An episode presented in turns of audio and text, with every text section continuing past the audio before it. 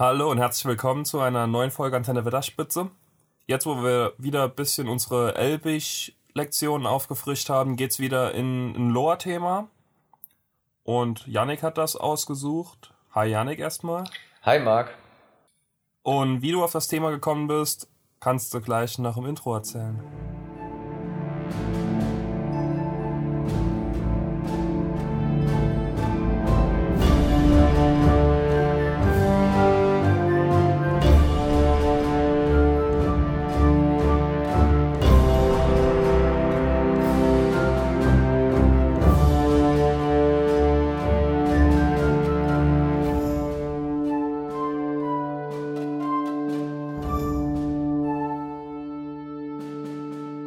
Ja, unsere letzte Folge, ähm, unsere letzte Elbisch-Folge und auch unsere letzte Folge ist ja schon eine Weile her. Ähm, ich war, wie wir glaube ich in der Folge oder in den Folgen davor auch schon mal angekündigt hatten, noch mal eine Woche in der Heimat und da hatten Marc und ich uns eigentlich vorgenommen, auch eine Folge aufzunehmen. Das ist leider flach gefallen, weil Marc war ein bisschen kränklich und ich habe mich dann in, auch schon so ein bisschen aus Selbstschutz eher mal so zu Hause zurückgehalten Jetzt ist seitdem wieder eine Woche vergangen und wir sind ein bisschen im Rückstand. Ich glaube, unsere letzte Folge kam Anfang November, jetzt haben wir Ende November. Da wurde es endlich mal Zeit und während dieser Zeit hat Marc mich auf etwas aufmerksam gemacht und zwar gibt es ja im PlayStation Plus Store, also auf der PlayStation, wenn man PlayStation Plus abonniert, bekommt man ja monatlich immer so ein kostenloses Spiel.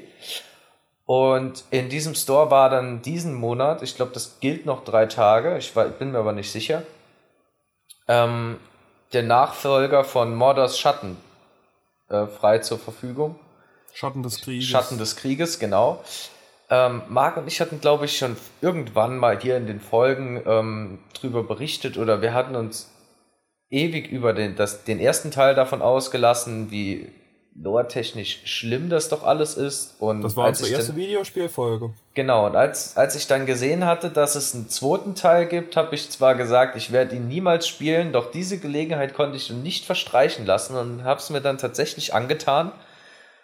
Ähm, dazu werden wir vermutlich in ja, an absehbarer Zeit nochmal ähm, näher drauf eingehen und das Ganze ein bisschen weiter ausdehnen. Allerdings ähm, inspiriert von dieser unsäglich schlechten und wirklich furchtbar angesiedelten Story, also lore-technisch komplett daneben, ein absoluter Bullshit. Ähm, sind wir so auf das Thema gekommen, Spinnen in Mittelerde und ähm, wie sie so sich in Mittelerde äh, so niedergelassen haben, was so ihre Geschichte ist. Denn ich, ich, weiß nicht, jeder, der das Spiel gespielt hat, wird wissen, dass Kankra da eine entscheidende Rolle spielt, aber die Rolle, die sie einnimmt, ist vollkommen lächerlich. Genauso wie schon im ersten Teil die Geschichte mit Celebrimbor und diesem Geist. Gut, das zieht sich jetzt durch. Das Ganze wird auch noch schlimmer, aber da kommen wir zu einem anderen Zeitpunkt drauf. Und ja, deshalb geht es heute bei uns um äh, die Spinnen Mittelerdes und wie wäre es, also wo sollten wir denn anfangen, wenn nicht bei Ungoliath? Ungoliath, die dunkle Spinne, ähm, auch die Mutter als die Mutter aller Spinnen, gehört natürlich zu den gefährlichen und düsteren Wesen Mittelerdes, wie auch all ihre Nachfahren, alle anderen Spinnen, die dann später noch in Mittelerde hausen. Ähm, ja, man munkelt, da ihre Herkunft ungewiss ist, dass sie ein böser Geist ist, äh, gar ein Maya, der noch bevor die Maya ähm, nach Ada gekommen sind, von Melkor verführt wurde und so dem Bösen ein bisschen angehangen ist. Sie hat sich dann die Form der Spinne gewählt ähm, und sie begehrt und hasst das Licht gleichermaßen, weshalb sie sich in, im Süden Adans, äh, im Süden Adas in den Bergklüften von Avatar, nieder, äh, Avatar niederließ und dort ja, fraß sie das Licht und spann aus diesem Licht dunkle äh, Fäden, um sich selbst in völlige Dunkelheit einzuhüllen. Und so kam es, dass dann im Laufe der Zeit diese Schluchten in Avatar ähm, zu einem wirklich sehr düsteren Ort weil, ähm, ja, sich entwickelt haben, denen kein Licht mehr reinschien.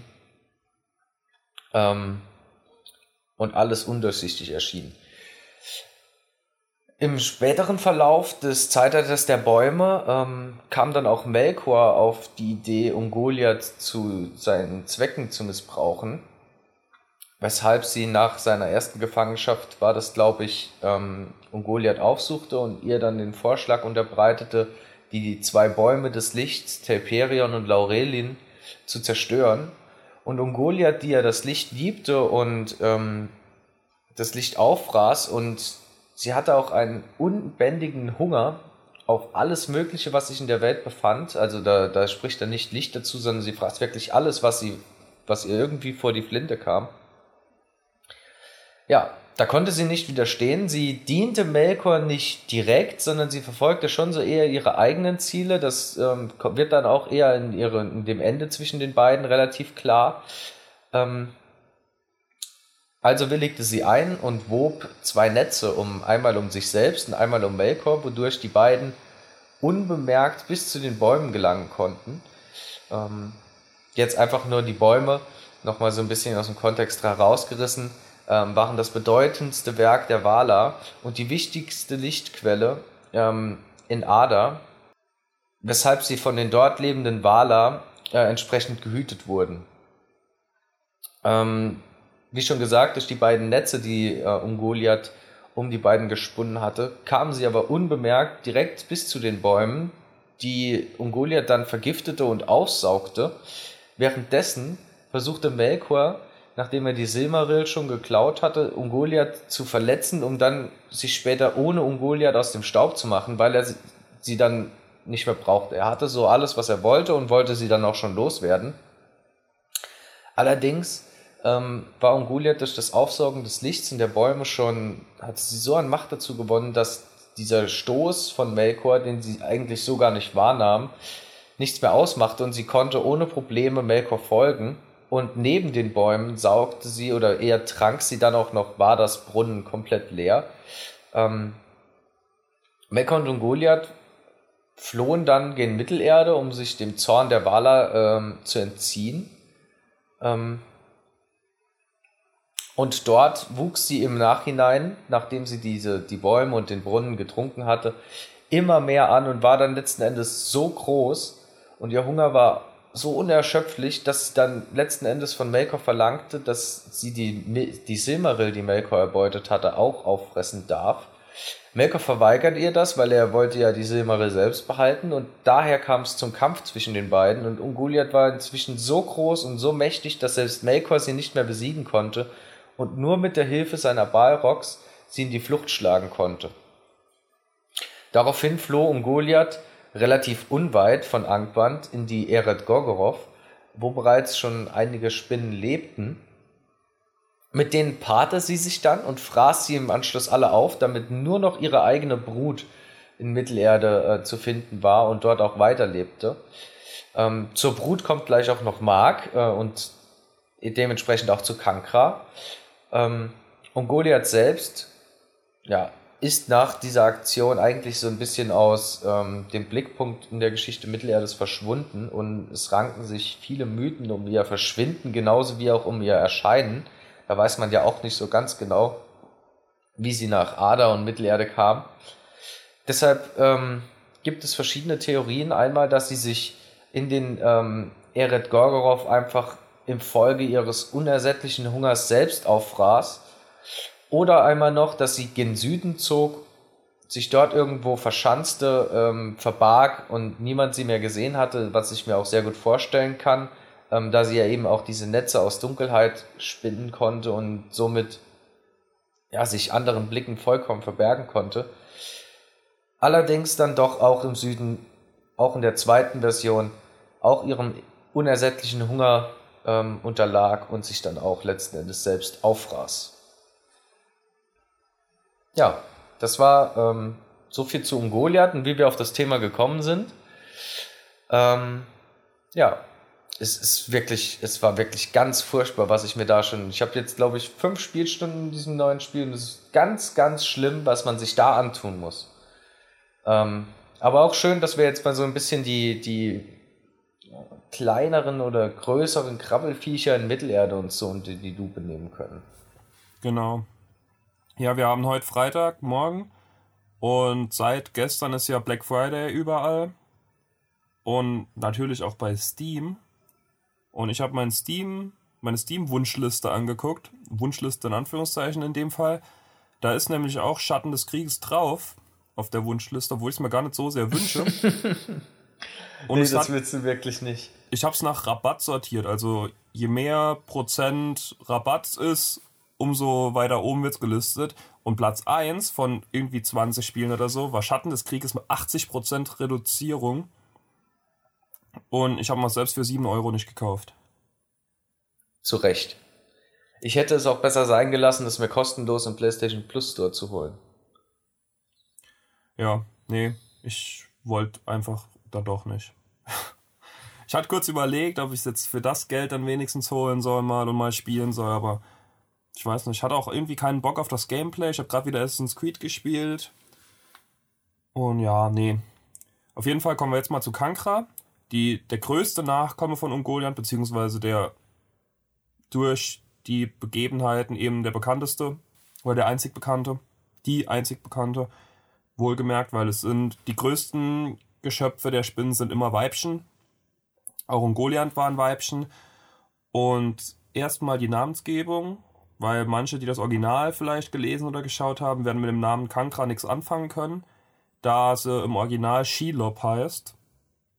Das kommt daher, dass der Name kein elbisches Wort ist, also Shelob oder Kankra ist beides nicht elbisch, sondern Shelob setzt sich eben zusammen aus She für sie, Englisch, und Lob, das ist ein altenglisches Wort für Spinne, also weibliche Spinne. Und im Deutschen Kankra, das ist ein nicht mehr gebräuchlicher Begriff für einen Weberknecht. Wobei auch verweiblicht. Also der, der Weberknecht wird ja eigentlich Kanker genannt und nur in der Übersetzung, da ja Skilob auch eine weibliche Spinne ist, kam dann die, äh, die Frauenendung mit äh, RA am Schluss hinten dran. Kankra hat schon äh, in Beleriand auch mit getobt und gelebt. Sie hat den Untergang Belerians geschafft. Man weiß nicht wie. Sie ist nach Mittelerde gekommen und hat sich dort relativ schnell im Schatten, in den Schatten, äh, im Schattengebirge angesiedelt und da ein paar Höhlen für sich beansprucht und da ihre Netze schon langsam gewebt und genau wie Ungoliant eben auch sich von Licht unter anderem genährt, um daraus ihre Dunkelheitsspinnenweben zu spinnen. Den, die Höhlen, in der sie le lebt, das ist, wurde irgendwann umgenannt in den Kirit Ungol, also in den Pass der Spinne. Der ist nördlich von Minas Morgul, beziehungsweise Minas Ithil vorher. Und ist verbunden durch etwas, was wir auch schon in unserer Folge hatten, nämlich durch die gerade Treppe. Und die ja, sie, gewundene sie Treppe. Einfach, sie ist einfach wundervoll, die gerade Treppe. Ist immer gut, schön, ist immer wieder schön, auf die gerade Treppe im Kosmos von Mittelerde zu stoßen. Das stimmt. Ist auch einfach gut, dass das mal ein eigenes Thema, also ein eigenes kleines Thema war. Das völlig ja. zu Recht. Völlig hat sie auch verdient. Hat sie auch verdient. Ja. Kankra hatte eine extrem lange Lebensdauer, wie man gerade daraus schon gehört hat. Sie hat nämlich mehrere Jahrtausende einfach überlebt und immer in ihren Höhlen da vor sich hin vegetiert und alles gefressen eben auch, was sich in die Höhlen rein verirrt hat. Also Elbenmenschen. Dann ab dem dritten Zeitalter, als Minas Ithil eingenommen war, das könnt ihr auch nochmal in Folge 40 über Gondor nochmal genauer hören. Ab da kamen dann halt eher nur noch Orks, da die Elben und Menschen eben gar nicht mehr bis zu den Höhlen kamen, weil eben das Gebiet vorher schon eingenommen war direkt unterhalb vom Pass. Stelle ich mir auch furchtbar vor. Also so als Spinne. Ja, hast du da, schon, hast, so hast du da schön dein, dein Netz gebaut, deine Höhle, lebst da so für ein paar tausend Jahre. Es stinkt auch fürchterlich in den Höhlen. Genau, Überleg mal, da musst du raus dann und irgendwo hin, wo es nicht mehr, nicht mehr stinkt wie Sau. Na, das, das meine ich jetzt nicht. Ich meine jetzt eigentlich so von dem, was sie zu essen bekommt. Ähm, da kommen dann Elben und Menschen noch vorbei, ne? vor allem Menschen schön saftig, Blut, vielleicht auch gut gebaut, ein bisschen robuster, ja, mit schön viel Muskeln und dann plötzlich kommen nur noch stinkende Orks, die schmecken vermutlich, na, ich will es mir gar nicht ausmalen. Ich find's gut, dass du nur mich auf deinem Bildschirm siehst und dann viel Muskeln sagst. Das war ja gerade das Ähm. absolut schlechte Beispiel auf deinem Bildschirm für einen äh, wohlschmeckenden Menschen. Naja, Marc, ich kann mir schon gut vorstellen, dass du gut schmecken würdest, nur, ja, das mit den Muskeln hast du gesagt. Auf jeden Fall hat sie eine, sie hat mit Sauron schon mal zusammen, wie heißt, wie, wie, wie kann man sagen, es ist kein. Pakt in dem Sinne. Ach, sie haben so ein, sie haben noch nicht geredet, also sie haben eher kommuniziert und sich verstanden und so ein bisschen gewusst, ja, komm, ich mach dir was, du machst mir was. Und das war so ein bisschen so ein Einverständnis einfach, dass Sauron die Spinnen oben in Ruhe lässt, die dafür das Gebiet von Sauron bewachen, beziehungsweise eben aufpassen, dass da keiner durch die Höhlen kommt. Und andersrum hat Sauron, wenn er welche gefangen genommen hat, die dann halt der Spinne zu Fraß vorgeworfen. Das heißt, Schönes- er hat sie gefüttert und sie hat ihn beschützt. Ein schönes Gentleman's Agreement. Finde ich auch. Finde ich super. Er hat auch da ab und zu dann zugeguckt, wie die die auseinandergenommen hat, ihre Opfer und so. Das hat ihm auch gefallen. Das hat ihm Spaß gemacht, dazu zu gucken. Glaube ich. Ja. Ich denke, die macht da auch, die fackelt da nicht so lange, die reißt die einfach mal dann auseinander und guckt, was da drin ist und frisst das und Ja, mal, oder sie also macht als Sauron, Oder sie macht's auf alte Spinnenart, wickelt sie ein, zersetzt sie mit Gift und schlürft sie aus. ja, das ist auch wahrscheinlich äh, wohltuend. Sie hatte auch jemand Bekanntes mal im Netz, schon vor Frodo, nämlich Gollum.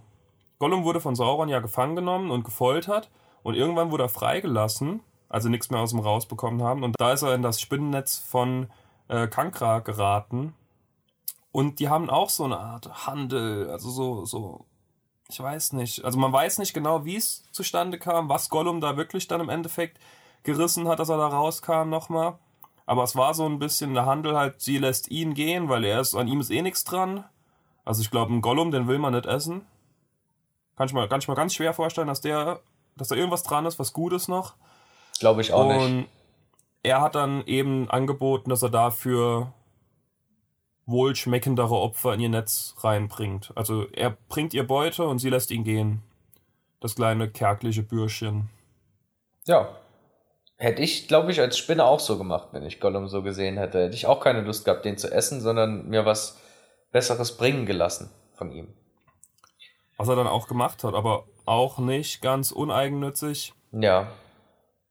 Sein Plan Im, im, war eben. Im Herr der er Ringe-Film hatte ich immer, oh, Entschuldigung, im, im Herr Nee, der Ringe-Film im Herr der Ringe-Film hatte ich, als ich die zum ersten Mal gesehen hatte, da war ich auch äh, recht klein, hatte ich den Eindruck, dass die beiden, also Gollum und Kankra, irgendwie so eine Art äh, Beziehung miteinander führen. Okay, auch, auch seltsamer Gedanke, aber okay, kann man drüber nachdenken. Er, Muss ja keine Plan war- Liebesbeziehung sein. Ja. Gute Freunde, die einfach eben ab und zu mal einen Hobbit ausschlürfen. Ja. Sein Plan war es eigentlich, dass er Frodo und Sam da in das Netz bringt und dass dann einfach der Ring am Ende liegen bleibt auf dem Boden. Also quasi die, die Spinne frisst die beiden und der Ring bleibt übrig. Der Plan war vielleicht nicht ganz perfekt, aber er hätte funktionieren können, theoretisch. Und Frodo geht ihr ja auch letztendlich ins Netz. Dass Sam eben nicht ins Netz geht, das hat er eben auch nicht bedacht gehabt bei seinem Plan.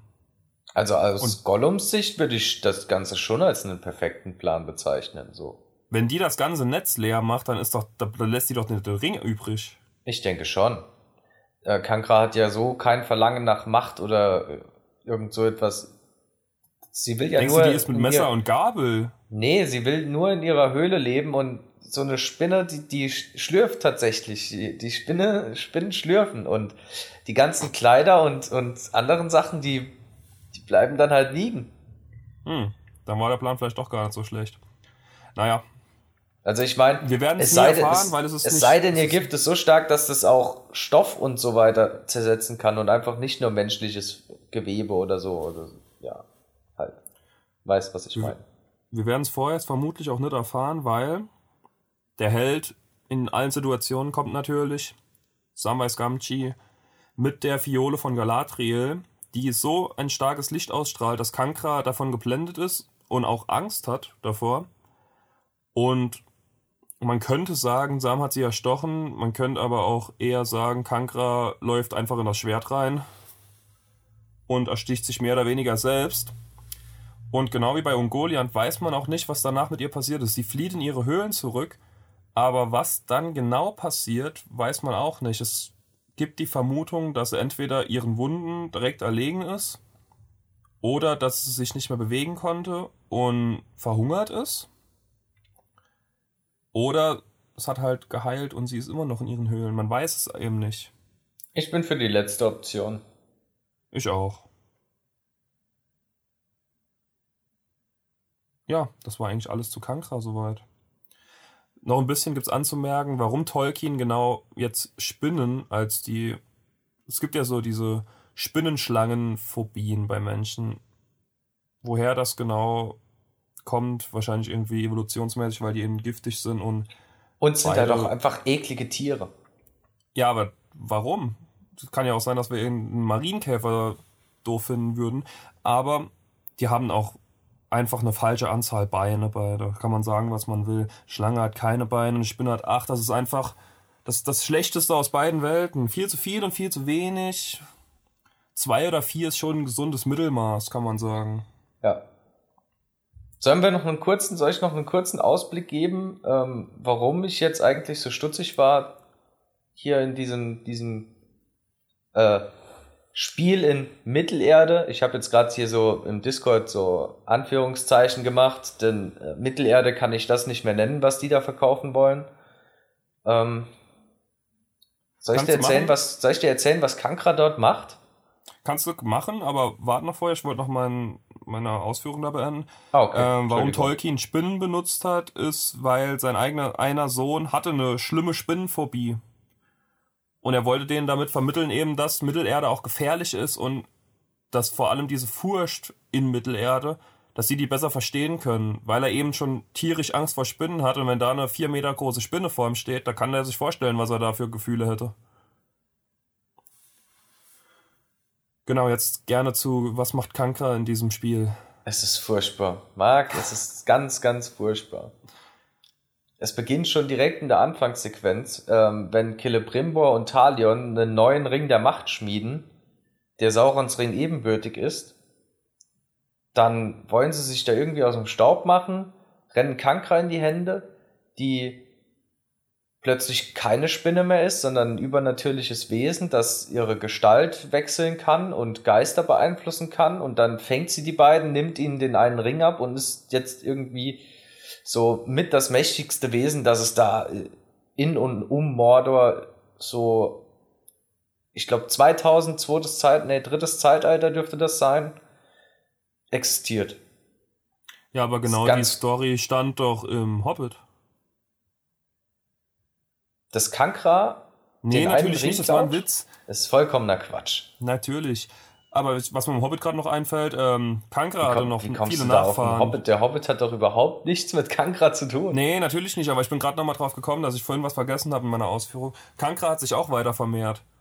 Und ihre Nachfahren sind auch in den Düsterwald weitergewandert und die sehen wir dann im, und lesen wir im Hobbit. Das habe ich vergessen auszuführen. Deswegen ganz gut, dass ich gerade diese dumme Anmerkung gemacht habe. Jetzt habe ich nämlich noch mal was Sinnvolles noch, ist mir noch eingefallen. Nee, besser ist es. Jetzt zurück zu dem Quatsch nochmal. Ja. Also Kankra ist das mächtigste Wesen in Mittelerde und. Nee, nicht, nicht in ganz Mittelerde so. Ich denke, sie ist so das mächtigste Wesen, was so in und um Mordor und so Gondor zu dieser Zeit, so 2000 drittes Zeitalter, da muss das ja sein, weil da wird ja Minas Ithil gerade eingenommen, ähm, existiert und auch interessant. Gollum gibt's auch schon so ungefähr 500 Jahre, bevor er überhaupt im Auenland geboren wird. Schick. Äh, lässt sehr viel Interpretationsraum, aber. Äh, Der war doch auch im ersten Teil schon dabei. Ja. Das naja. ist einfach furchtbar. Aber ja, das, das, war jetzt auch, das war jetzt auch genug an dieser Stelle. Da, da, da werde ich nur böse, wenn ich, wenn ich mir, wenn ich über die Lore nachdenke. Die das Spiel vermittelt. Ja. Es geht langsam auf Weihnachten zu. Ihr könnt uns gern immer noch über unsere E-Mail-Adresse Antenne Nee, wie war das? Gandalf at antennewetterspitze.de Ja. ich schreibe es nochmal in die Show Notes unten drunter in die Folge. Äh, ich glaube, das war aber die E-Mail-Adresse gerade. Könnt ihr uns gerne immer noch Fragen senden für unser Quiz. Es geht nämlich langsam stark drauf zu. Falls ihr noch was Fragen habt, die ihr auf jeden Fall Yannick und anderen Teilnehmern stellen wollt, gerne her damit. Wir freuen uns. Wir haben schon viele Fragen. Auch danke dafür an dieser Stelle mal. Und ansonsten würde ich sagen, war's das für heute. Ja, ich muss ehrlich sagen, ich bin auch schon ein bisschen gespannt. Es geht ja jetzt in die heiße Phase. Demnächst werden wir uns dann vermutlich sogar einen Termin suchen, für die Weihnachtsfolge schon aufzunehmen. Ähm, bin ich mal gespannt. Ich glaube ja schon, dass ich sehr unwissend bin. Ähm, ja, bleibt abzuwarten, was Marc mir ja. da aufbürden will. Wir werden sehen. Ansonsten folgt uns auf Instagram, folgt uns auf Twitter. Bleibt gesund und wenn ihr ein Wunschthema habt, auch könnt ihr gerne überall schreiben, nicht nur über die E-Mail-Adresse. Das darf Janik gerne auch sehen, wenn ihr euch ein Thema wünscht. Also könnt ihr auch gerne das auf Instagram ist aber lieb von dir. schreiben.